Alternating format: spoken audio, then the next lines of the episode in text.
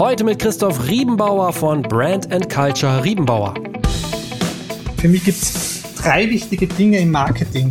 Äh, und ich habe jetzt vorher schon zwei davon genannt. Das erste ist, ähm, man muss authentisch sein, man muss relevant sein und man muss das, was man tut, mit einer Kontinuität machen.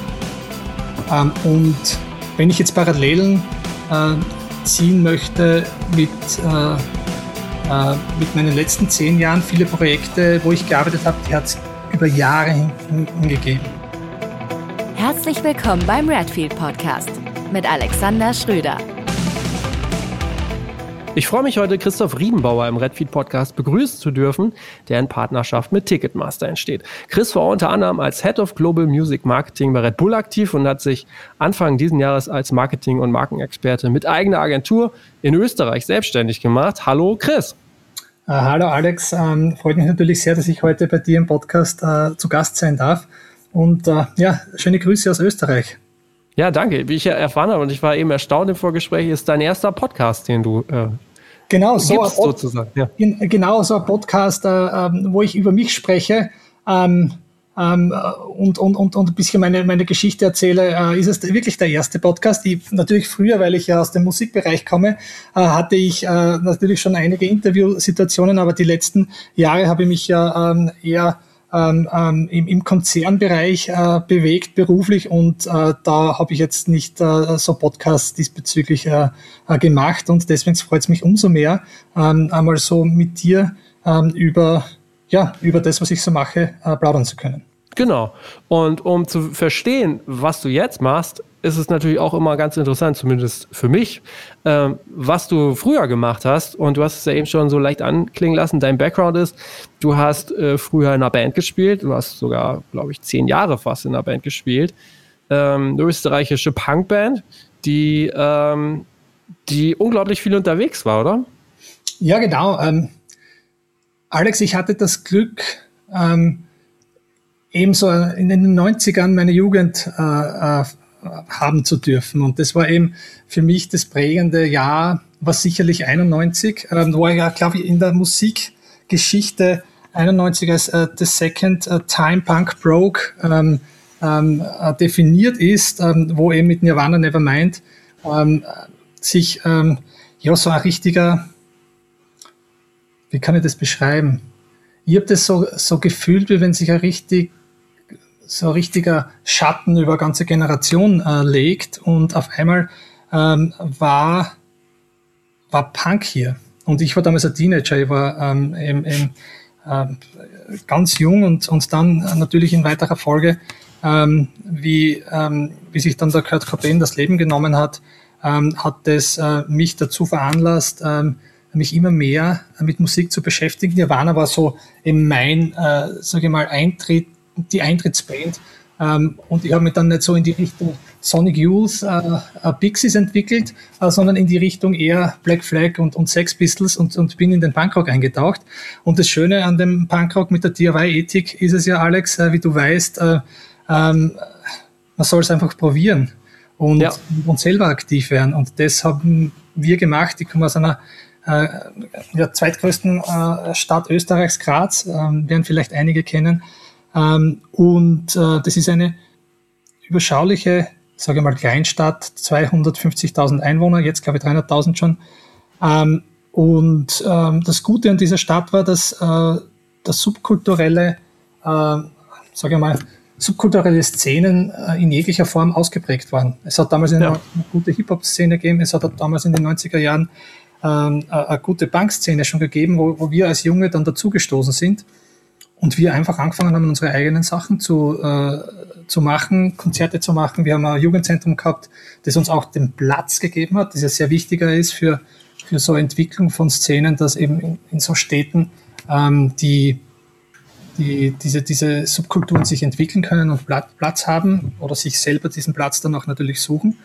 Und wir hatten das Glück äh, und wir haben angefangen, selber Konzerte zu machen mit 15 und eine Band zu gründen. Und das Ganze hat dann ähm, eben in einem zum anderen geführt. Ich war immer schon ein guter, ein guter Netzwerker und habe gebrannt für, für die Dinge und äh, äh die, die ich geliebt habe. Und da ist mir die DIY-Ethik und diese, dieser Unity-Gedanke der Punk- und Hardcore-Szene ähm, war natürlich äh, wunderschön. Ähm, und vor allem dann hat eins zum anderen geführt. Man macht die ersten Konzerte. Ähm, wie das so ist, du weißt das ja eh. Und dann lädt man Bands ein, äh, Bands laden einen wieder zurück ein und wir haben dann, ja, 99 äh, Household Records of London, das ist ein Londoner Banklabel, die damals ähm, sehr, sehr gut unterwegs waren mit so Bands wie Cape Town und Light Year. Also Cape Town haben schon 2000 Leute ausverkauft in London zu der Zeit. Ja. Die haben uns unter Vertrag genommen und dann war unser erster Schritt nach, äh, nach, nach England und alles aber in der, in, in der Bankszene jetzt, ähm, ähm, wo wir einfach mit, mit unserem Bus gekauft sind, einfach auf Tour gegangen. Und ja. das hat sich dann so entwickelt, ähm, dass wir ja insgesamt zwölf Jahre ähm, gespielt haben. Wir haben ja an die ähm, über 700 Konzerte zusammengespielt, wow. ähm, wenn nicht, wenn nicht glaube ich 800. Und und ja, wir, es ist eins zum anderen gegangen. Wir haben dann mit Anti-Flag äh, einige Shows gespielt. Die haben uns ähm, eingeladen auf eine, auf eine Europatour. Das war auch ganz früh. Uh, und dann haben wir auf AF Records ein, ein, uh, das Anti-Flag-Label eine Platte rausgegeben. Ja. Das war für uns dann so ein bisschen auch die, die Zeit, das war so, ich glaube 2004 sind wir dann mit Rise Against auf Tour gegangen in Deutschland, uh, wo wir die ersten größeren Tourneen dann auch in Deutschland gehabt haben und ähm, mit anderen Bands viel, viel, viel gespielt haben. Ähm, und ja, das war eine wunderschöne Zeit. Und äh, durch die, die Freundschaft, wirklich Freundschaft mit, mit Anti-Flag, hat sich hat sich einiges auch ergeben. Ich, ich durfte dann die, die, die Jungs auch begleiten bei der Vans Warp Tour 2003, äh, die, die ah, Flag. Okay. Ähm, und und habe sehr viel gelernt damals auch von, von ähm, vom ja, Learning by Doing. Ähm, Was heißt denn begleiten? Also du warst ja bestimmt nicht nur Tourist. Ja, ich habe äh, ihnen geholfen. Also bei der, bei der, ja. bei der Vans Warp Tour ähm, war es schon äh, so, dass ich einfach gefragt habe, hey, äh, ich würde mir das gerne anschauen, ähm, äh, habt ihr nicht äh, Platz im, im Bus? Und ja. ähm, und die haben mich einfach, ja, komm nach New Jersey und, und steig dazu. Und ich war dann, äh, glaube ich, zweieinhalb Wochen dabei. Habe natürlich geholfen, wo es geht. Ähm, genau, ich habe ja. in weiterer Folge, war ich einmal ähm, einfach aushilfemäßig, habe ich ihnen ge geholfen, mal als, als, als Gitarrendeck. Ähm, das war eher Freundschaftsdienst. Ähm, und jetzt kein, äh, ich habe jetzt nie beruflich äh, mich in, in, den, ja, ja. mhm. Hinsicht äh, gesehen. Ich bin einfach Gitarrist und, und, äh, und, und kenne mich halt aus mit, mit der Gier, ähm, ähm, wenn man das jahrelang macht und da hat man dann einfach geholfen. Ähm, und ähm, das war auch äh, befreundet ja, unser, unser, unser Freundeskreis aus Graz, Freund, äh, Freund von mir, der ist auch Techniker, der hat da bei Antifleck dann, dann auch Tourmanagement und so in weiterer Folge dann auch gemacht. Mhm. Das war einfach so, ja, wie das in der Bankszene halt ist. Ähm, ähm, und, und das war eine wunderschöne Zeit, Alex. Ähm, das war, ähm, das Schöne war, wir haben zwölf Jahre in der gleichen Besetzung gespielt. Also wir waren wirklich ja. zusammen aufgewachsen. Ähm, wir haben nie einen, einen, einen Wechsel gehabt äh, in, in, als Red Lights Flash und äh, aber im Endeffekt eine kleine Punkband aus Österreich, die halt ähm, äh, die Träume wahrgemacht hat, auch einmal im Nightliner touren zu können und äh, den einen oder anderen Jugendheld äh, persönlich kennenzulernen. Ähm, und, und, und natürlich auch viel gelernt äh, im Bereich, wie arbeitet äh, äh wie, wie arbeiten, arbeiten Engländer und Amerikaner äh, oder natürlich auch, äh, wenn viel in Deutschland war, äh, Deutsches professionell im Musikbereich und, und da auch, ähm, sage ich mal so, die, die, die, die, die weitere berufliche Ausrichtung hat, also die Zeit hat mich sicher geprägt und, ja. und vor allem dieser dieser DIY-Gedanke, einfach was zu probieren ähm, und, sich, äh, und sich zu trauen, ohne, ohne dass man jetzt ähm, ähm, schon viel beweisen konnte in einem Bereich, sondern einfach äh, ins, ins kalte Wasser zu springen. Das ist so ein bisschen das, ähm, was ich schon aus, aus dieser, aus dieser, aus dieser Punkrock-Zeit äh, mitgenommen habe, dann in, in die weiteren Phasen meines Lebens. Und äh, die Leute, die du damals auch so getroffen hast, hast du mit denen teilweise noch zu tun. Jetzt auch dann, äh, ich meine, du hast dich auch weiterentwickelt, dass die jetzt auch in anderen Positionen sitzen. Also gibt es da noch so ein Netzwerk? Ähm, immer wieder, immer wieder. Ja. Ähm, wie ich dann schon international äh, im Marketing gearbeitet habe, war ich äh, jedes Jahr dann in Austin bei, das, bei South by Southwest. Äh, und da habe ich immer wieder Leute getroffen, äh, mit denen auf Tour, weil ich kann mich erinnern, dass ich, dass ich in Dallas Green für Alexis on Fire ist mir über den Weg gelaufen oder ähm, der Mike Veit, der, der früher bei Good Clean Fun gespielt hat, alte Straight Edge Hardcore Band, äh, den habe ich öfters getroffen, wenn ich in Los Angeles beruflich war, einfach so über den Weg gerannt und so. Mhm. Ähm, mhm. das war, äh, war schon immer cool. Also man, man, man, man, sieht immer wieder Leute aus, aus, dieser, aus dieser Zeit. Ähm, natürlich, wenn man im, im, im Marketing oder im, im Culture-Marketing-Bereich arbeitet, wo im, äh, oder im Musikmarketing-Bereich, dann, dann, dann sind natürlich oft Anknüpfungspunkte. Ähm, das ist aber eher dann eher zufällig und, ähm, ähm, und es ist immer wieder schön, dass man sich halt Leute sieht.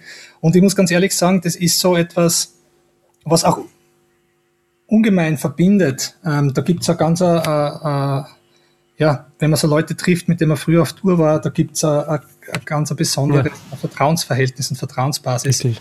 Äh, das ist irgendwie schwer zu erklären, aber ähm, oder wenn man, wenn man jemanden, ich vor zwei Wochen habe ich einen, einen kennengelernt äh, äh, im, im, geschäftlichen Umfeld und der war auch äh, äh ein Bankrocker früher.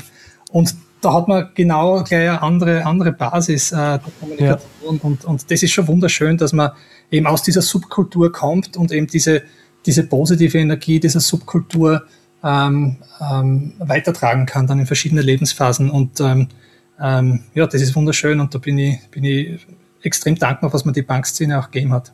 Ja. Die Frage stelle ich ja immer wieder gerne, wenn ich solche Geschichten höre und äh, die Antwort interessiert mich brennend. Glaubst du denn, wenn es heutzutage nochmal ähm, so junge Leute wie euch damals geben würde, die so viel machen und Elan haben, glaubst du, das wäre überhaupt möglich, dass die nochmal so eine ähnliche, ja, ich sag's mal, äh, Karriere oder Laufbahn, also dass sie das normal so hinkriegen würden, so viel Konzerte, so international? Geht das heutzutage noch? Ähm, also ich glaube, also ich würde jetzt einmal internationale Karriere mit der Band, das würde ja ein bisschen so im, ich staple immer sehr gerne weit unten. Weißt? Also wir waren eine Bankband, die, die einfach viel ihre Träume wahrgemacht hat, aber ja, klar. nie kommerziell ja. jetzt erfolgreich. Weißt du, was ich meine? Jetzt ja, richtig. Im Gegensatz zu anderen äh, Bands. Ähm, ähm, in dem Maße, kommerziell erfolgreich in dem Maße, dass wir zum Beispiel von einer Musik äh, einen Lebensunterhalt äh, ausrichten können. Wir nebenbei immer ähm, ähm, Jobs gemacht, die, die, die uns meistens nicht so Spaß gemacht haben ähm, um eben das viele Touren und ins Studio gehen wieder ermöglichen ja. zu können. Ähm, ich glaube, dass es gerade heute unglaublich, die Möglichkeiten unglaublich sind, ähm, seine Musik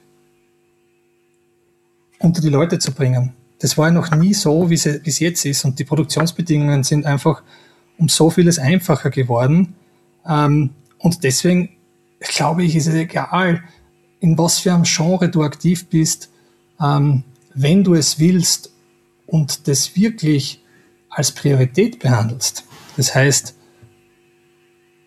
du nicht nur Musik zum Hobby machen willst, sondern wirklich das als Musik äh, äh, und als, als, als dein, dein Projekt, ich will es jetzt gar nicht Beruf sagen, oder doch Beruf kommt ja von Berufung, ähm, siehst, dann, dann ist, ist das alles möglich. Und ich finde, die heutige Landschaft ähm, was das betrifft, ähm, gibt es so viele Möglichkeiten, einfach ähm, sich ohne eine Barriere mit seinen Fans auszutauschen. Also ich mhm. kann mich erinnern, wir haben das ansatzweise auf MySpace damals probiert. ähm, ja. Das war so das erste große Tool, glaube ich. Ähm, ähm, aber was, was mittlerweile ja möglich ist, ähm, ist, ist, ist natürlich schon ein anderes äh, eine andere Situation. Deswegen eine Antwort auf deine Frage. Ich finde ja, ähm, also, und das beweisen ja viele, viele junge Musiker und äh, tagtäglich, ähm, die, ähm, egal durch welche Kanäle und Plattformen, äh, sei es TikTok oder, oder andere äh, ähm, äh, Medien, einfach ähm, ihre, ihr, ihr Publikum finden und, und ja. aufbauen. Also, also ja. ich finde, ich finde, da ist schon, schon einiges möglich. Okay. Hm, jetzt hast du gesagt, naja, und das äh, kann man sich auch äh, locker ausrechnen, wenn ihr so viel getourt habt, dass ihr äh, quasi immer nur so Jobs nebenbei gemacht habt. Als die Band mhm. zu Ende war, ähm, hast du dich da aber, wenn ich das richtig sehe, dann auch wirklich nochmal selbstständig gemacht im Bereich ähm, ähm, Musikmanagement, Creative Consulting und so weiter. Mhm. Ähm, was war für dich so der Auslöser, dann in die Selbstständigkeit zu gehen? Was war der Auslöser? Ich wollte in dem Bereich, ähm, wie gesagt, ich war immer so der Networker in der Band. Was heißt der Networker? Ich habe immer geschaut, ähm, ich war immer dafür zuständig, dass wir, dass wir den Tour-Support-Slot bekommen. Ich war immer dafür zuständig, dass wir ähm, in das Studio aufnehmen gehen oder mit dem, äh, äh, sage ich mal, ähm, Partner ähm, äh, an dem Album arbeiten. Ähm, und das hat mich immer ausgezeichnet. Ich war immer, immer zuständig fürs Marketing und habe ähm, von Merchandise bis, bis organisatorisch über um ziemlich alles äh, äh, auch federführend mit meinen Kollegen gekümmert. Und das wollte ich natürlich dann ins Berufliche mitnehmen. Und wie kannst du was machen? Sicher, ähm, äh, natürlich die österreichische Landschaft äh, in dem Bereich ähm, ist natürlich auch begrenzt und äh, da habe ich auch die DIY-Mentalität mitgenommen und habe gesagt, ich, ähm, ich mache mich selbstständig und gründe eine Marketingagentur ähm, und habe am Anfang auch noch Artist Management gemacht, aber wir reden da vor 2007, also ist schon, mhm. schon lange Zeit her. Ja. Ähm, und, und bin aber noch, damals habe ich noch, äh, bin noch zurück auf die, auf die Uni gegangen, habe einen Master äh, gemacht, ähm, ähm, um mich, und das war so ein bisschen der Übergang vom, vom Road Dog, also auf Tour zu sein äh, und, und, und Band Dude, so irgendwie, äh, hin äh, in, in, in sage ich mal, eine nächste Stufe ähm, des, des, des beruflichen Daseins. Und dann habe ich einfach angefangen, äh, erste Kunden äh, äh, zu, zu akquirieren und äh, rauszugehen. Ähm, und, und das ist mir damals äh, gelungen. Ich habe meine ersten Kunden ähm, äh, gewonnen ähm, und habe eine kleine, feine Marketingagentur gegründet. Ähm, und habe am Anfang auch versucht, im Artist Management ähm, aktiv zu sein.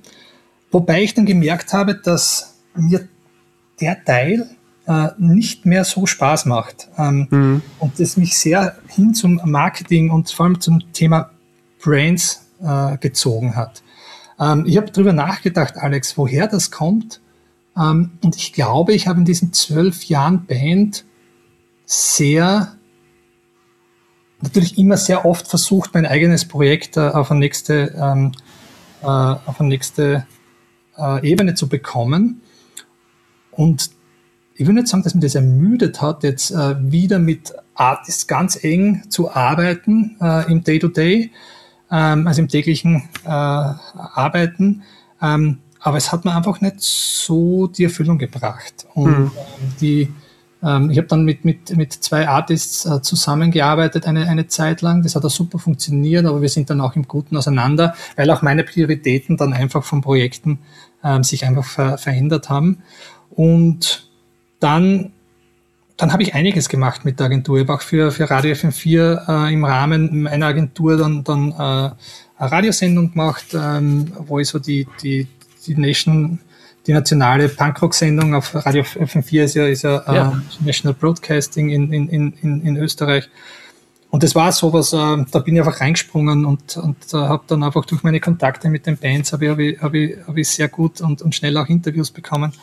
Ähm, das war einfach eine lustige Zeit. Ich habe damals mit der Agentur wirklich von Festivalumsetzungen für, für internationale Brands, Musikfestivalumsetzungen bis hin zu einer Radiosendung viel gemacht und war sehr umtriebig und habe auch äh, ähm, ja, im Eventbereich ähm, äh, äh, Projekte umgesetzt und war so ein bisschen die One-Man-Army, ähm, die wirklich von Kommunikation bis hin zu Marketing und, äh, und, und, und Head of Production bei Events äh, ziemlich, ziemlich alles geschupft hat. Ähm, und das war eine super Zeit, da habe ich sehr viel, sehr viel gelernt ähm, in, in dieser Zeit, vor allem die, erste, erst, die ersten zwei Jahre in der Selbstständigkeit. Ja, so, so war das ein bisschen. Wer, wer waren da so deine Kunden? Also es waren auch bekanntere Marken dann schon, oder? Ja, genau. Ich habe ähm, eben, äh, auch äh, für die Kreativwirtschaft in, in dem Bereich, wo ich her bin, in der Steiermark, habe ich so ähm, äh, Musikwirtschaftsnach, äh, Musikwirtschaftstreffen organisiert und, und, und eben so, äh, so, so, so Podiumsdiskussionen und Panels. Ähm, das war so ein, ein erster Kunde, den ich gehabt habe, wo ich so für für wie stärkt man die lokale Musik, Musikwirtschaft und Musikszene. Mhm. Ähm, dann habe ich für, für Jack Daniels habe ich Umsetzung gemacht auf, auf, uh, auf Musikfestival. Uh, dann habe ich Radio FM4 gehabt, ähm, dann habe ich kleinere Kunden noch gehabt und dann ist eh am äh, ähm, zwei, ich glaube zwei, zwei acht habe ich dann mit, mit Red Bull an, an, auch einen großen Kunden bekommen. Das waren so mhm. die, die Anfänge. Ja, Wahnsinn, dann, dass man dann auch so als, wie du sagst, als One-Man-Army auch solche namhaften äh, Firmen dann schon auch kriegt, ne? Ja, das ist aber, ist, wenn man, wenn man dran bleibt und jeden Tag äh, schaut, äh, wie, wie kriegt man, äh, äh, wie, wie, wie kriegt man sein Ding voran? Und das ist ähnlich wie mit der Band. Ähm, äh, und im Endeffekt ist es, ist es einfach, natürlich baut man sich ein Netzwerk auf und, und ähm, viele, viele Dinge gehen auf äh, oder viele Dinge gehen nicht auf und einige gehen dann auf äh, und, und jeder, der selbst dann selbstständig ist, ähm, weiß, dass, dass auf einmal dann, dann Dinge kommen, mit denen man gar nicht gerechnet hätte. Und so mhm. ist es damals gegangen. Und äh, äh, das war kein leichter Umstieg vom Musiker, sage ich mal, zum, äh, zum Selbstständigen und, und, und, und äh, in den vielen Bereichen zu arbeiten. Ähm, es war schon nicht einfach, aber rückblickend gesehen war das ähm, das Beste, was ich, äh, was ich je machen habe können. Okay. Äh, wieder die, die, das so weiterzuführen und, und, und einfach sein eigenes Ding zu machen. Mhm, okay. Mhm. Jetzt hast du schon den Namen Red Bull genannt. Da ging es ja dann auch bei dir weiter. Ich glaube, so 2015. Du bleibst dann ein paar Jahre bei Red Bull auch äh, geblieben. Hast du einige äh, Positionen da auch bekleidet. Jetzt muss ich noch mal einen Schritt zurückgehen. Das haben wir so, oder das, das war, glaube ich, nicht so ganz klar deine Band Red Lights Flash war ja durchaus auch sehr politisch. Mhm. Ähm, ihr wart bei Anti-Flag auf dem Label, auch eine sehr politische US-Band. Und wenn man dann so die, das so als Headline hat, so krass, äh, von der Band dann jetzt zu Red Bull in den Konzern, wie, wie kam das? Also, ähm, was war so da der Auslöser für dich, dann dahin zu wechseln? Mhm. Du, schau, ähm, Alex, ich, ich, bin natürlich aus, einem, aus einer Punkrock-Szene und äh, und, und, bin natürlich auch sozialisiert worden mit Bands wie Propagandy und, äh, ähm, und habe halt viel auch im, im, mit, mit, mit Bands wie Anti-Flag natürlich auch, auch äh, äh, Zeit verbracht. Ähm, wir als Red Lights Flash waren schon auch eine politische Punkband äh, mit einem sehr sozialkritischen Ansatz und einer positiven Message. Ähm, und ähm, was heißt, ich, ich konnte das schon so vereinen mit mir äh, in, in, in ein, in ein äh, sage ich dann einmal, sogar in einen Konzernbereich zu gehen. Ähm, hab, hatte, damit, hatte damit keine Probleme. Ähm, und ich muss auch sagen, ähm, und da bin ich jetzt ganz ehrlich, äh, es gibt verschiedene Situationen im Leben, man verändert sich auch. Man sieht ja, als 17-Jähriger anders ähm, als mit äh, mit, äh, mit 32 oder 33 äh, als Vater. Ähm, und und äh, für mich war es immer sehr wichtig, etwas zu machen, hinter dem ich hundertprozentig stehe ähm, und das mir hundertprozentig Spaß macht. Ähm, und die Sachen, die ich in den letzten, sage mal, 15 Jahren beruflich gemacht habe, ähm, stehe ich hundertprozentig dazu. Ähm, und äh, muss auch sagen, dass ich, äh, dass ich extrem viel gelernt und extrem viel Spaß gehabt habe. Also und ich glaube, noch ein Zusatz ist, ich war 2003 auf der Warp Tour und habe gesehen, wie der Kevin Lyman, der die Warp Tour äh, gegründet ja. hat, ähm, das alles aufgezogen hat und wie so Marken ähm, wie Vans äh, mit, mit, mit Artists arbeiten. Und das hat mich auch geprägt. Ähm, und da habe ich gemerkt, mich interessiert ähm, die Arbeit, wie kann ich als Marke mit Künstlern authentisch arbeiten? Sehr. Und ähm, im Endeffekt habe ich dann äh, dieses, dieses Spannungsfeld, äh, mit dem beschäftigt mich hier heute mit 42 genauso. Mhm. Also nochmal auf, die, ja, ja. noch auf die Frage zurückzukommen, ähm, diese, diese äh, politische Bankszene, wo, wo wir natürlich auch ein Teil waren, ähm, habe ich nie im Widerspruch gesehen ähm, zu, zu, zu, der, zu der Tätigkeit, die ich im, im, im späteren mhm. Leben dann gemacht habe. Ähm, natürlich kann man das komplett äh, kritisch beleuchten und äh, das bin ich mir hundertprozentig äh, auch äh, im Klaren darüber, aber ähm, ich habe nie einen Widerspruch gesehen ähm, in, in, meiner, in meiner Arbeit und in, in, aus der Szene, wie ich komme, äh, aus der ich komme, weil, äh, wie gesagt, ähm, man verändert sich als Mensch einfach. Ja. Was war denn so die erste größere Aufgabe, die du bei Red Bull dann übernommen hattest? Du hast ja mehrere Positionen auch durchlaufen. Wie ging es so los für dich? Du, diese Arbeit im Endeffekt war Red Bull einer meiner Kunden mit der Agentur. Ich habe mehrere Kunden gehabt und einer der, äh, der Kunden war im Red Bull ähm, und ich habe dann einfach in, in verschiedenen Bereichen ähm, dann projektweise äh, ähm, neben meinen anderen Kunden für Red Bull gearbeitet. Das war von der Kommunikation her, äh, war der Anfang zuerst einmal für für, für, für Red Bull Österreich. Ähm, weil quasi das, das, das erste, erste Land ähm, war, weil die, die Marke ja in Österreich gegründet wurde. Ja.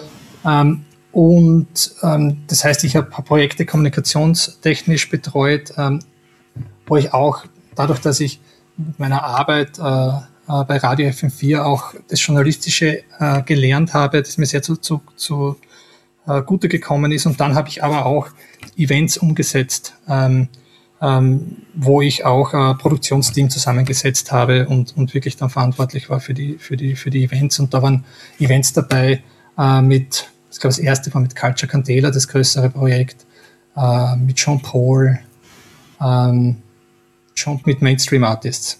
Hm, okay.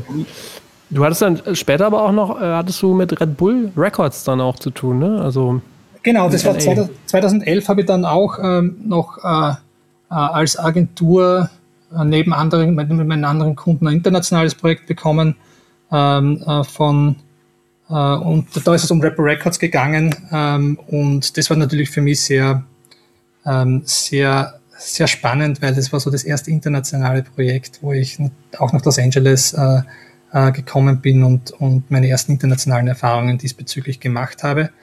Und ich habe dann bald einmal an, an, an ein Jobangebot von Red Bull bekommen und dann habe ich mich äh, entschieden, baue ich meine, meine Agentur weiter auf. War der, damals habe ich in Wien gewohnt. Ähm, und äh, oder, oder soll ich äh, äh, zu Red Bull? Ähm, und mein Bauchgefühl hat mir damals irgendwie ähm, äh, eben gesagt, ähm, zu Red Bull zu gehen, weil ich nicht nur mehr ausführender Faktor sein wollte damals, sondern auch dann auch äh, strategisch ja. Äh, mitbestimmen wollte. Und äh, das habe ich dann gemacht und bin dann ähm, ins, ins International Culture Marketing mhm. zu Red Bull.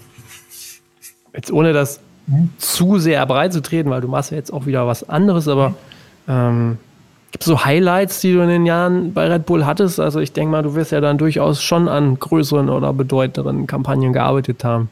Ah, na, natürlich. Also man redet ja von, von der, der Welt von Red Bull und ähm, es ist äh, äh, wahrhaftig eine Welt. Äh, und so Highlights, natürlich Highlights waren auch äh, das, die Arbeit mit, mit wo ich sehr stark am Anfang mit, mit, mit äh, Evil Nation zusammengearbeitet habe, mit, äh, mit ähm, da ist damals Sale von Evil Nation, äh, das ja äh, eine sehr, sehr erfolgreiche äh, Single wurde. Ähm, und ich war so, so auch äh, verantwortlich, was, wie integriert man äh, diese, äh, diesen Content in die verschiedenen internen Projekte und Plattformen.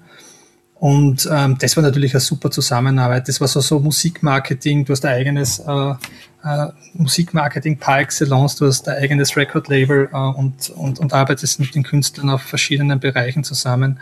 Äh, das ist sicher ein Highlight, also die, die langjährige Zusammenarbeit mit Rapper Records.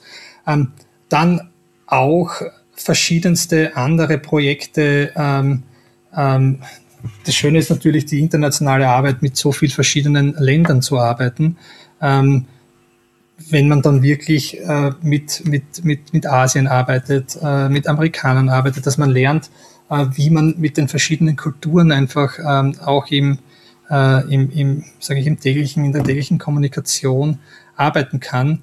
Ähm, also diese internationale Arbeit äh, würde ich als, als Highlight sehen. Es gibt sehr viele Projekte da, die jetzt gar nicht so äh, äh, in, ins Gewicht fallen würden, ähm, weil einfach in diesen, in diesen Jahren natürlich gibt es so Highlight-Projekte, ähm, wo man ein so Projekt war, zum Beispiel, da haben wir ähm, Musik integriert zu einem ganz, an, an sage ich mal, berühmten äh Marketingprojekt, im äh, ähm, Red Bull Stratos. Ähm, und ja. man dann einfach ähm, merkt, wie viele Leute man erreichen kann dadurch mit, mit der Musik. Und ja, es waren einfach sehr viele Highlights, natürlich dann auch äh, die, die leitende Funktion, wo ich dann fürs Musikmarketing verantwortlich war. Ähm, also nur mal kurz, das war ja dieser, äh, dieser Sprung von dem, wie heißt der, Felix? Äh, Baumgarten. Baum, ja. Hm. Baumgarten, hm. glaube ich. Ne? Baumgarten, ne? ja. Ja, der da ähm, quasi aus der Stratosphäre runtergesprungen ist. Ne? Und dann mhm. Äh, kann ich mir das so vorstellen, dass das dann quasi auch deine oder eure Aufgabe mit war, einfach zu gucken, die Künstler, die wir jetzt hier haben, die werden da äh, quasi integriert. Genau, das war, ähm, wir haben dort Twin, Twin Atlantic, das ist eine Band ja. auf Rebel Records gewesen, schottische ähm, äh, Rockband. Ähm, und äh, mit dem Song Free haben wir, wir integriert mit einem, mit einem Remix. Ähm, und das war dann halt auf, auf allen Medienprodukten drauf. Und mhm. äh, mit, mit, dem, wenn man mit so einem Marketingprojekt ähm, erreicht man sehr viele Leute. Und das ist ja. dann schön, wenn man sieht, dass dieser, dass dieser Song auch äh, ähm, von sehr vielen Leuten natürlich wahrgenommen wird. Und ähm, ähm, das ist einfach schön, äh, solche Plattformen dann auch ähm, zu haben, wo man Musik integriert. Ähm, mhm. Und im, am Ende des Tages, wie gesagt, in den Jahren hat es natürlich sehr viele Highlights gegeben und äh, ähm, es war natürlich auch schön dann ähm, verschiedene Stationen ähm, im Konzern ähm, dann, dann verschiedene Aufgaben zu machen und dann äh, die letzte äh, Aufgabe war eben das äh, äh Global Head of Music Marketing, das Music Marketing äh, Department zu führen. Und ja, das war eine schöne Aufgabe und war natürlich auch eine lehrreiche Zeit, wo ich viel gelernt habe in diesen Jahren. Das glaube ich. Ich kann mir auch vorstellen, dass man in der Position dann auch relativ beliebt ist in der Musikbranche, oder? Ähm, natürlich, aber im, Endeffekt ist es, ist es so, dass man, dass man sehr viel natürlich äh, am strategischen Bereich arbeitet und natürlich schaut, dass, äh, dass dass man am Ende des Tages ähm, ein, ein, Programm ähm, äh, verantwortet, das die Marketingziele erreicht. Das heißt, man, man arbeitet ähm, gar nicht so sehr in der Öffentlichkeit, sondern sehr äh, mit seinem Team und den verschiedenen Ländern. Ähm, und ähm, es ist eine sehr intensive strategische Verantwortung und natürlich dann auch, äh, äh, was, was Teamführung betrifft. Ähm, ja. Ähm, muss natürlich sehr, sehr fokussieren. Ein sehr internationales Team gehabt und äh, aber sehr, sehr schöne Zeit. Gibt es denn was, was man sich so angucken kann, was man lernen kann, was man da adaptieren kann von so einer, naja, von so einem Konzern, wie der arbeitet? Ähm, wenn man jetzt eine Indie-Band ist, ein Indie-Label, oder ist das wirklich, dass du sagst, naja, ey, das kannst du einfach nicht vergleichen, das ist eine völlig andere Liga und da passiert das und da in diesem Bereich passiert was ganz anderes? Hm, gute Frage. Natürlich ist es, ähm, äh, wenn man in so einem großen Konzern arbeitet, ähm, ist es natürlich ein, ein, ein sehr großes Konstrukt ähm, und das muss man erst einmal lernen zu verstehen. Ähm, mhm. Das dauert natürlich. Also man kann es äh, jetzt schwer vergleichen. Jeder, der schon in einem großen Konzern gearbeitet hat, weiß, weiß äh, wovon, wovon ich spreche. Ähm, was man vielleicht so das Mission Statement um, ähm, Giving Wings to People and Their Ideas um, ähm, wurde von den Mitarbeitern sehr gut gelebt, immer so habe ich das mit, mit, mitbekommen. Ähm, und, und diese DNA wurde auch sehr gut intern gelebt. Ähm, und das kann man sicher auch in einem Bereich, wenn man jetzt eine Indie, Indie-Band ist, ähm, oder, oder äh, man kann das nicht vergleichen, diese Welten, aber, aber wirklich das so immer zu transportieren, diese, diese Botschaft an seine, äh, in dem Fall äh, Fans oder Konsumenten oder Audience, wie man es wie man's äh, beschreiben will, ähm, ist natürlich etwas, was man schon vergleichen könnte. Weißt, ähm, mhm diesen, diesen Kern. Ähm, und ähm, das, das wäre vielleicht so ein Ansatz, wo man sagen kann, okay, wenn man wirklich als, als, als Band immer sein, genau weiß, ähm, was, warum mache ich das, was ich mache und das auch immer kommuniziere, dann kann ich schon sehr erfolgreich sein und vielleicht so Parallelen ähm, von so von so einem Konzern äh, zu, zu bekommen. Ich meine, das hat ja auch ein Mensch im Endeffekt gegründet einmal, weißt und, hm, ja. und groß geworden. Mhm. Das bedeutet ja im Grunde genommen auch, da kommen wir jetzt auch so ein bisschen näher, dass man ja eigentlich auch darauf achten muss, als Künstlerin, als Künstler, einfach in dem Sinne ja dann wirklich eine gute Marke zu haben. Ne? Sich immer wieder daran zu erinnern, wofür stehe ich, was mache ich eigentlich. Das ist so wichtig, Alex. Und das ist, äh, wird oft nicht so gesehen. Ähm, und ähm, im Endeffekt gibt es so viele Parallelen ähm, vom, wenn man jetzt, wenn man sich wirklich mit Marken beschäftigt. Ähm, und wenn man, wenn man jetzt so eine Band, bleiben in Bank, wie die Sex Pistols hernehmen, das ist eine ja. Marke da sieht man ein Bild und man weiß, um was es geht. Ähm, und ähm, und da sind so viele Parallelen und eben dieses, dieses, ich finde den Bereich Branding für Artists ist unheimlich wichtig. Ähm, vor allem in Zeiten, wo ähm, alles so schnelllebig ist. Ja. Man muss sich unterscheiden, man muss genau wissen, was ist, was ist eine Differenzierung und diese auch gut kommunizieren. Ähm, äh, optisch sowie äh, mit, mit, mit äh, tonal. Also, und das ist, ist ein extrem wichtiges Thema und da kann man natürlich super äh, Parallelen ziehen ähm, und ähm, man braucht nur von den wirklich großen Artists eine Farbe sehen und man weiß, äh, um, um, um wen es geht. Und, und das ist eben was, was, was Branding ausmacht. Ja. Warum tun sich denn so viele Musikerinnen und Musiker so schwer damit, das wirklich so auszuformulieren oder auch vielleicht dann zu beherzigen? Ist das dann am Ende, ich meine, du kennst das ja nun selber auch durch mhm. deine jahrelange ähm, Tätigkeit als Musiker. Ist das dann so dieser Clash, Clash zwischen, naja, diesem künstlerischen Ausleben und einfach diesem, ich vermarkte mich, ich bin ein Werbeprodukt? Das ist, das ist eine, eine gute Frage, Alex. Ähm, Im Endeffekt machen es viele Artists, ohne dass sie es merken, dass sie es machen. Jedes Mal, wenn du einen Backdrop nimmst, ja. äh, wenn du live spielst, brandest du die Bühne damit und, und bringst deine Marke weiter. Du musst die Marke in alles integrieren, was du machst als Musiker. Und natürlich ist das, ähm, wenn jetzt ein etablierter Artist oder ein Artist, der das Glück hat, dass er ein gutes Team hat, ähm, die das von extern gut steuern können und dem Artist helfen und die Arbeit abnehmen. Manche Artists machen es einfach aus, äh, aus, aus Instinkt heraus. Ähm, das ist schon ein bisschen so wieder, wie, wie jeder Artist auch von der, ähm, von den, von den Talenten auch äh, her. Der eine beschäftigt sich gern mit visuellen Dingen, der andere beschäftigt sich nicht gern mit visuellen Dingen und ist eher der Musiker, der, der nur im Studio arbeiten will. Im Endeffekt, äh, wenn du als Musiker erfolgreich sein willst, A, musst du äh, äh, zu deiner Community äh, stetig sprechen und natürlich auch äh, in Erinnerung bleiben. Und da wirst du nicht darüber hinwegkommen, dich mit, mit mit, mit dir als Marke auseinanderzusetzen. Mhm. Wie du die dann transportierst, äh, über welche Kanäle, ähm, ähm, das ähm, ist natürlich dann wieder eine andere Geschichte des Marketings, aber, aber man muss sich als Marke aufbauen äh, und das ähm, haben uns äh, Artists wie David Bowie äh, gelehrt, oder? Definitiv. Ich meine, die Sex Pistols, was du eben angesprochen hast, ist auch ein sehr gutes Beispiel. Mhm. Definitiv. Wenn man das Ganze jetzt umdreht, Mhm. Ab wann werden dann die, die Künstlerinnen und Künstler interessant für Brands?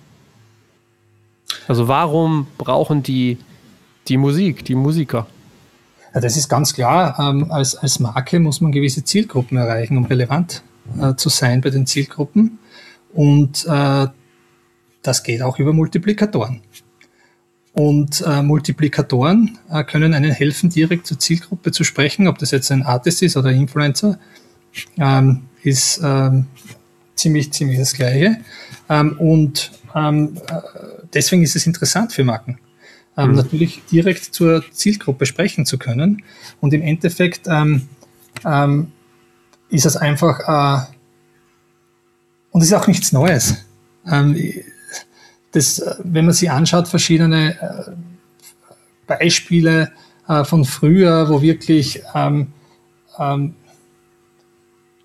schau, ich glaube, die, die, die Pepsi-Werbungen in den 80ern mit Tina Turner und Michael Jackson, glaube ja. ich, ähm, das, also das ist ja nichts, nichts Neues. Oder ich kann mich erinnern, und da, das geht ja auch darum, auch manchmal über, über Content-Integration.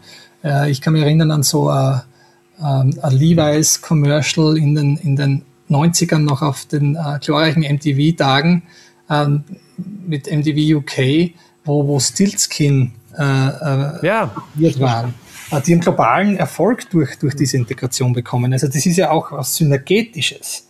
Äh, Im Endeffekt war das nur eine Sync-Geschichte mit einer Content-Integration für, für ein Global Commercial. Aber ähm, das hat ja dem Artist auch extrem viel gebracht. Das heißt, So, natürlich, für Marken ist es interessant, mit diesen Multiplikatoren zusammenzuarbeiten, um die Zielgruppe zu erreichen. Deswegen ist es auch sehr wichtig, dass die Marke genau wissen äh, muss, für was sie steht, dass sie mit den richtigen Artists auch zusammenarbeiten kann. Aber auf der anderen Seite können solche äh, Kooperationen natürlich, wenn sie authentisch sind, auch sehr, sehr gut sein, sein für den Artist, um eben ähm, äh, neue Leute zu erreichen, ähm, weil du dadurch natürlich, wenn du mit, mit, mit den richtigen Brands arbeitest, ähm, natürlich auch sehr gut ähm, ähm, mehr Leute erreichen kannst, als, als du äh, bis jetzt hast. Also mhm. Das ist so, kann schon auch sehr synergetisch sein, wenn man es richtig macht. Ja, mir, mir, fällt da in dem Zuge übrigens noch äh, Volkswagen ein. Da mhm. fuhren ja auch eine ganze Zeit lang diese Volkswagen Bon Jovi oder Rolling Stone Modelle durch die Gegend, ne? Genau, also so, so ja. das ist ja nichts, nichts Neues. Ähm, ja. Und, und äh, jetzt, die Situation ist jetzt einfach, dass es, dass es viel, dass es viel breiter aufgemacht wurde und früher war es eher so die, diese Brand Ambassadors, ähm, die halt ähm, sehr Superstars aus, aus, aus äh, Film und Sport waren. Ähm, und jetzt ist das äh, Thema halt viel weit offener, ähm, dass man ähm, mit verschiedenen, als Marke mit verschiedenen Influencer zusammenarbeitet, mit Musikern zusammenarbeitet, die auch äh, nicht die, die, diese, diese Strahlkraft haben wie früher, diese Superstars. Ähm, mhm. Und, und daraus ergeben sich dann natürlich auch über die sozialen Medien einfach sehr interessante Content-Zusammenarbeit ähm, äh, ähm, mit, mit, mit Marken und Künstlern. Also das hat sich schon geändert, diese, diese, diese Landschaft. Jetzt machst du das ja nun wirklich lange, bist ein Experte äh, in Sachen Marketing, in Markenbildung. Wenn ich jetzt Band bin oder wenn ich eine Band betreue, was muss ich denn tun? Also ist es wirklich so, dass man sagen kann, naja, du musst einfach warten, irgendwann kommt jemand hoffentlich auf dich zu? Oder gibt's, oder wie sind die Chancen, dass ich mir selber mal Gedanken mache, was passt zu mir? Ich überlege mir mal ein Konzept oder wie auch immer und dann gehe ich einfach mal zu Marken hin und sage, ey, ich habe hier eine super Idee, ich bin zwar mit dabei, aber das ist das Konzept. Mhm. Äh, prinzipiell kommt es einmal darauf an, dass man sich fragt, was, was, was, was kann der Partner, äh, kann der Partner profitieren? Ähm, genau. oder die Marke profitieren.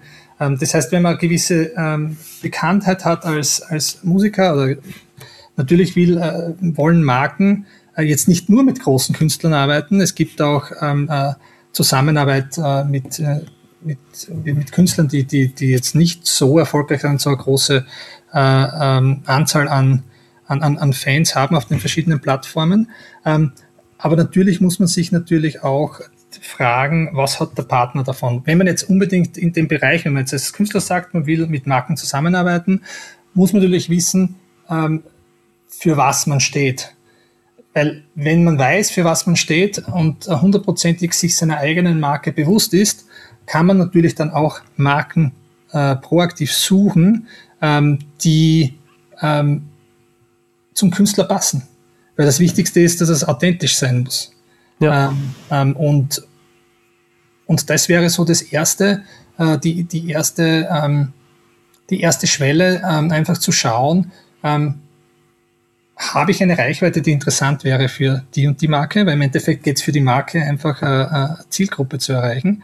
Äh, wenn dem so ist, ähm, ähm, wirklich zu schauen, welche Marke äh, würde zu mir passen als Marke. Und Im Endeffekt sind es dann, ist das ein Brand Partnership, also eine Markenzusammenarbeit zwischen zwei Marken wir ja. ja. Marke als Künstler und die, die andere Marke. Und dann muss man natürlich schauen, ähm, wie sehr wichtig finde ich auch, dass der Künstler mit der Marke sich für die Marke begeistern kann. Weil das ist natürlich dann interessant auch für die Marke. Und das ist im Endeffekt mhm. interessant und das ist für das Authentische, das Wichtige im Marketing für mich ist, dass es, ähm, dass es relevant und authentisch ist, ähm, äh, was man macht und das äh, ist natürlich sehr wichtig. Wenn ich jetzt als Artist einfach auf äh, Markenshopping gehe und versuche alles zu machen, was ich nur äh, irgendwie machen kann, ähm, dann ähm, dem würde ich abraten. Ja. Sondern man muss ganz genau wissen, ähm, mhm. für was stehe ich als Marke und welche Marke ähm, könnte etwas sein, ähm, mit denen ich zusammenpasse und äh, und dann geht es natürlich auch darum, das als Partnerschaft zu sehen. und mit dem Ziel, auch langfristig zusammenzuarbeiten. Mhm. Also das, das sind so die, die Dinge, die ich, die ich äh, ähm, Artists in dem Bereich raten würde. Ja. Wer eigentlich in gewisser Weise auch eine Marke ist und recht guten Zugang zu Künstlern hat, das sind ja eigentlich die Labels. Mhm. Ähm, da habe ich mich jetzt nämlich auch nochmal so gefragt, also im Hip-Hop ist das vielleicht nochmal eine ganz äh, besondere oder eine, eine andere Art, das funktioniert tatsächlich wahrscheinlich auch sehr gut, aber ähm, wenn ich mich jetzt so, ich sag mal, im, im Rockbereich im Großen und Ganzen umgucke, agieren ja Labels noch sehr stark so im Hintergrund, äh, tun sich eigentlich auch ganz schwer damit, in, in Vordergrund zu rücken. Wie denkst du denn darüber? So, ähm, wird das nicht total äh, Sinn machen oder wäre das nicht eigentlich so ein, so, ein, so ein Boost eigentlich, wenn Labels mal wirklich noch stärker sich damit beschäftigen würden und einfach ihre Bands noch besser dafür nutzen, sich als Marke stärker zu definieren? Also ich muss sagen, die, die, die großen Labels und Majors, die haben alle Brand Partnership äh, Departments, die sich wirklich darum kümmern. Also das Thema wurde vor allem auch von der von der Pandemie natürlich auch, wie Brand Partnerships, Music Brand Partnerships wurde von der Pandemie auch befeuert, weil es natürlich auch äh, etwas ist, ähm, wenn es kein Live äh, gibt, ähm, äh, man kann Content und so weiter produzieren ähm, in Zusammenarbeit mit, mit Marken. Natürlich ist es etwas, wenn man jetzt als Label in dem Bereich arbeitet äh, und natürlich äh, in dem Bereich wirklich auch langfristig einen Geschäftsbereich aufbauen will, äh, dann muss man natürlich auch in Ressourcen investieren. Da braucht man die richtigen Leute, die wissen, wie man mit Marken spricht. Ähm, äh, da braucht man Leute, die das Netzwerk auch haben. Und dann muss man natürlich mit seinen Artists auch arbeiten und mit den Managements, ähm, was könnte passen.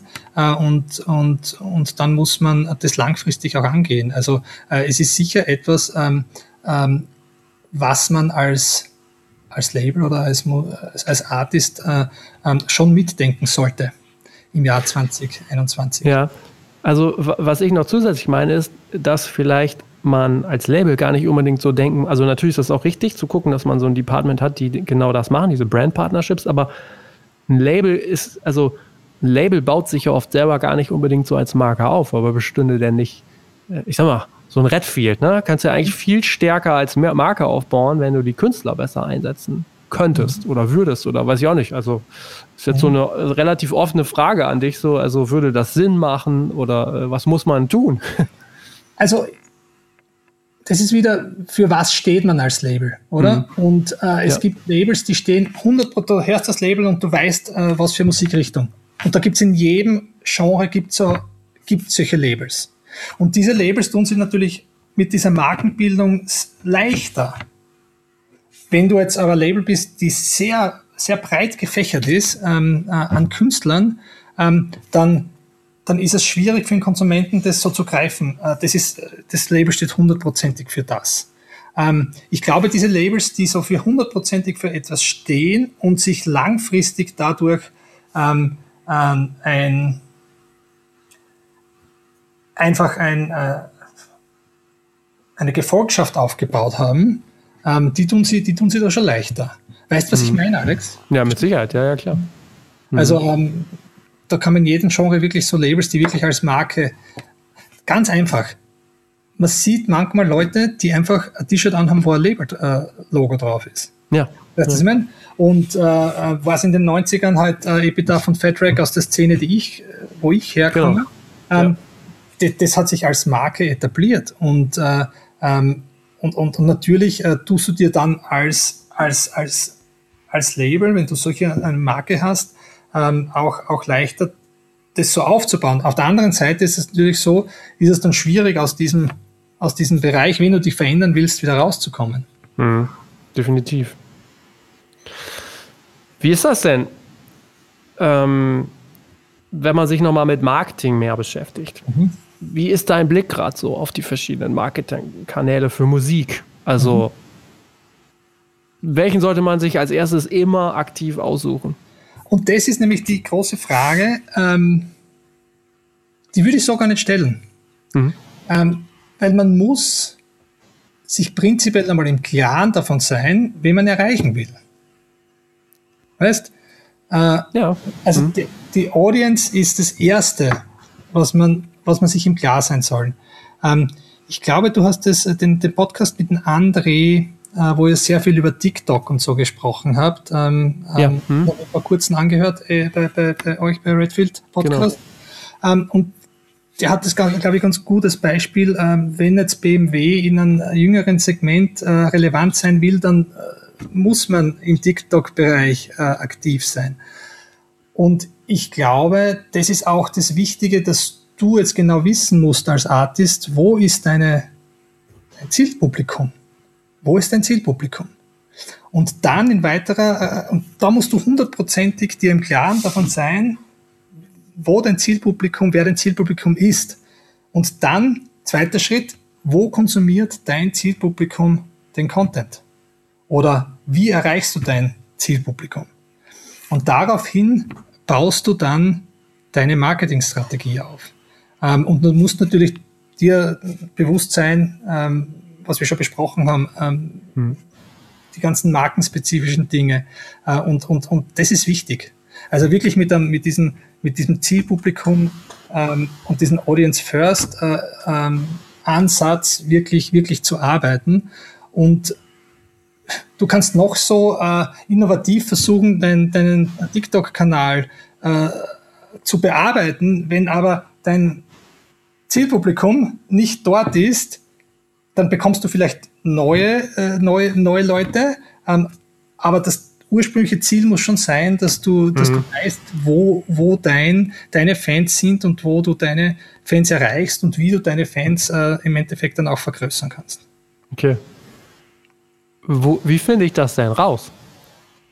Wo ich die, also, also mein äh, Zielpublikum das, das Gute finde? Ist, das Gute ist, dass es ja äh, mittlerweile äh, Plattformen gibt, wo man sehr viel mit Daten arbeiten kann. Ja.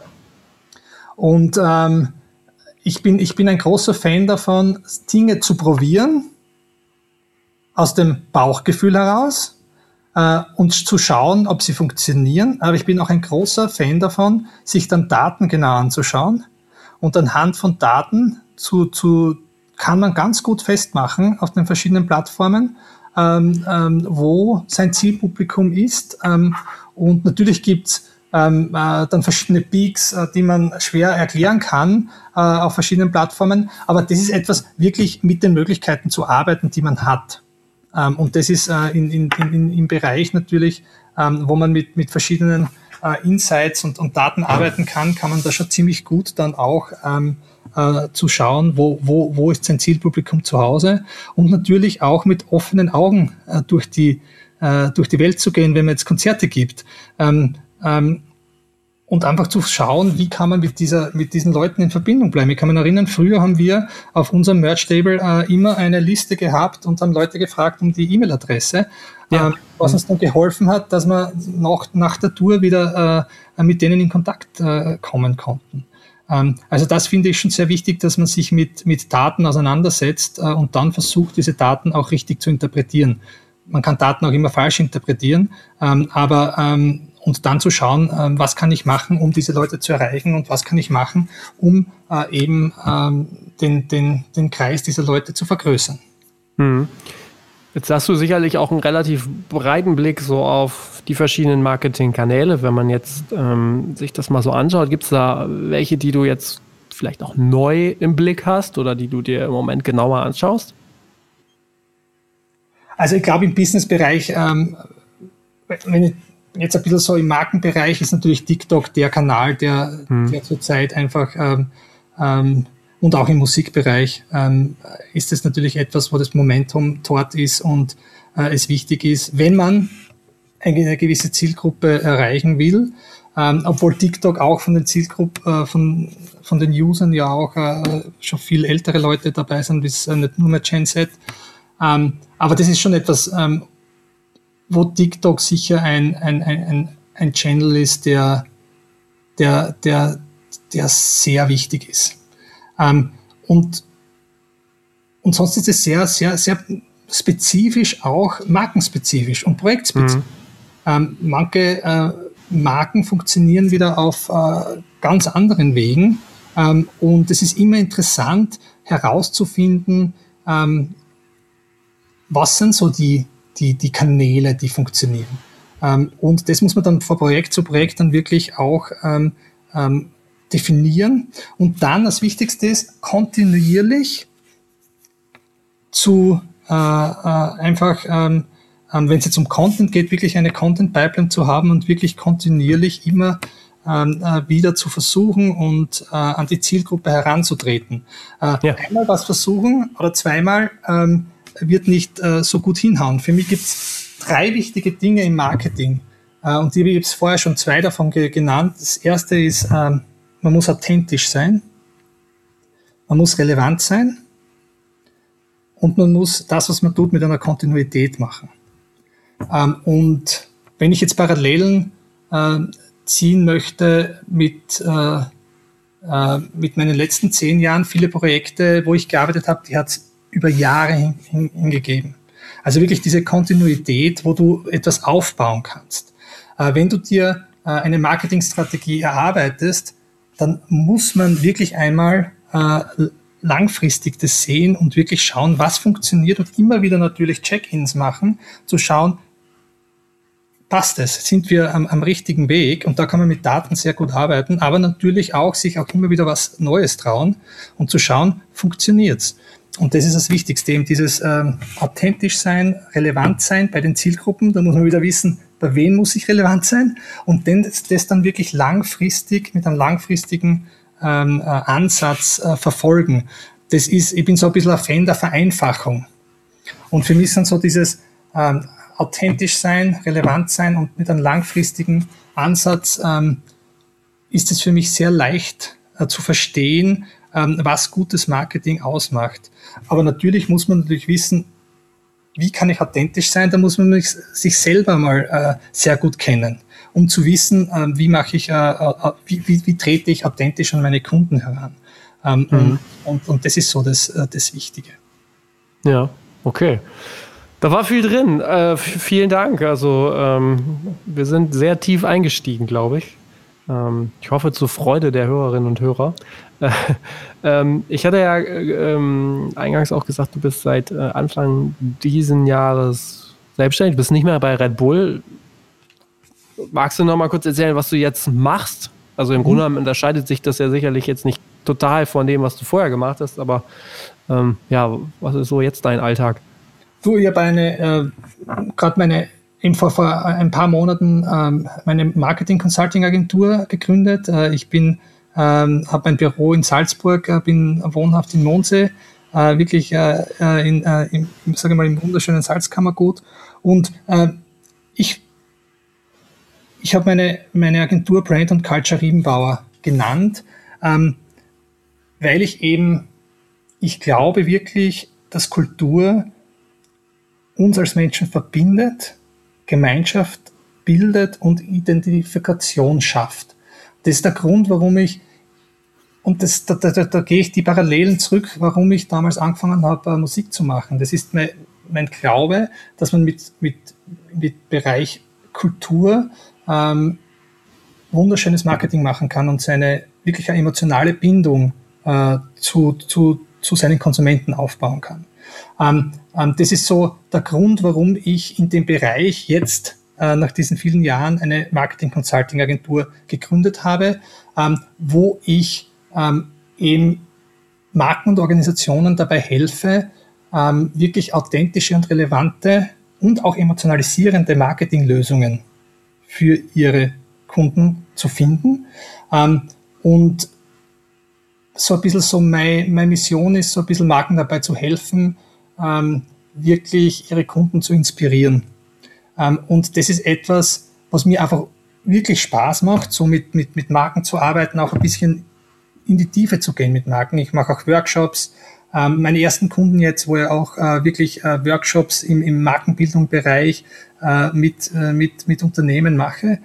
Und dann langfristig auch natürlich Marketingstrategien aufzubauen und auch bei der Umsetzung zu helfen.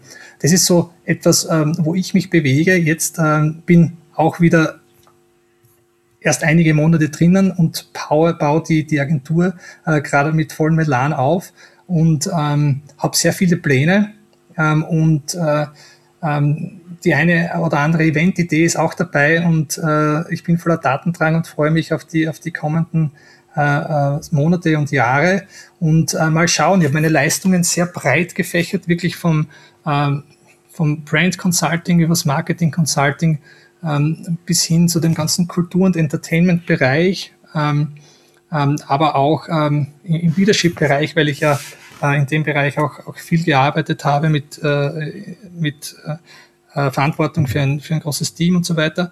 Also sehr breite, ähm, äh, äh, sage ich mal, Services im Angebot. Und ich muss jetzt schauen, wo, wo ich mich hinentwickle. Also das ist jetzt so ein bisschen ein neuer Prozess äh, für mich, aber ähm, es, es macht sehr, sehr Spaß und ich freue mich ähm, natürlich, wenn ich, wenn ich einfach ähm, Marken äh, auch helfen kann, ähm, wirklich eben diese authentischen Marketinglösungen zu finden. Hm. Ja, cool. Also lange, lange Antwort. Ja, alles gut, alles gut. Dafür haben wir den Podcast. Ja. Äh, ich, ich schaue und ich und wir, wir schauen uns das gerne an. Also du, wie du schon sagst, äh, sind ja erst erst ein paar Monate. Wir schauen uns sehr gerne an, äh, wo die Reise bei dir hingeht. Ich wünsche dir alles Gute. Mhm. Vielen Dank für deine Zeit und äh, vielleicht dann ja bis zum nächsten Mal. Du, äh, danke Alex. Äh, es war schön, so ein bisschen die ähm, äh, selbst durch die letzten, äh, sage ich mal, 30 Jahre oder, oder 25 bis 30 Jahre zu gehen äh, und so ein bisschen ähm, ähm, äh, daraus ein bisschen erzählen zu dürfen. Vielen Dank für die Möglichkeit und ich wünsche dir alles Gute natürlich mit Redfield Records, aber auch mit dem Podcast ähm, und freue mich, dass wir uns hoffentlich einmal dann auch persönlich wieder mal sehen. Auf jeden Fall. Dankeschön. Ciao, ciao. Danke, Alex. Tschüss. Ja, wieder eine sehr tiefe Folge, würde ich sagen. Ähm, da tauchen wir in das Marketing hinein. Ich hoffe, ähm, es war viel drin für euch. Hinterlasst mir, hinterlasst uns gerne Feedback auf allen unseren Kanälen. Ihr wisst ja, ich sage es immer wieder, auf LinkedIn bin ich natürlich auch recht aktiv unterwegs. Ähm, in der nächsten Woche geht es Sonntag um 9 Uhr weiter. Die Podcast-Folge, auf die sich der Christa bezieht, das ist die Folge 81 mit André Brix-Buchmann. Ähm, hört euch die gerne mal an, wenn ihr das noch nicht gemacht habt. Da sprechen wir viel über TikTok. Und ja, zum Ende hin bedanke ich mich ähm, für die Unterstützung bei Ticketmaster und Antelope Audio. Ähm, ja, wünsche euch noch ein paar schöne Tage. Macht's gut. Vielen Dank fürs Zuhören.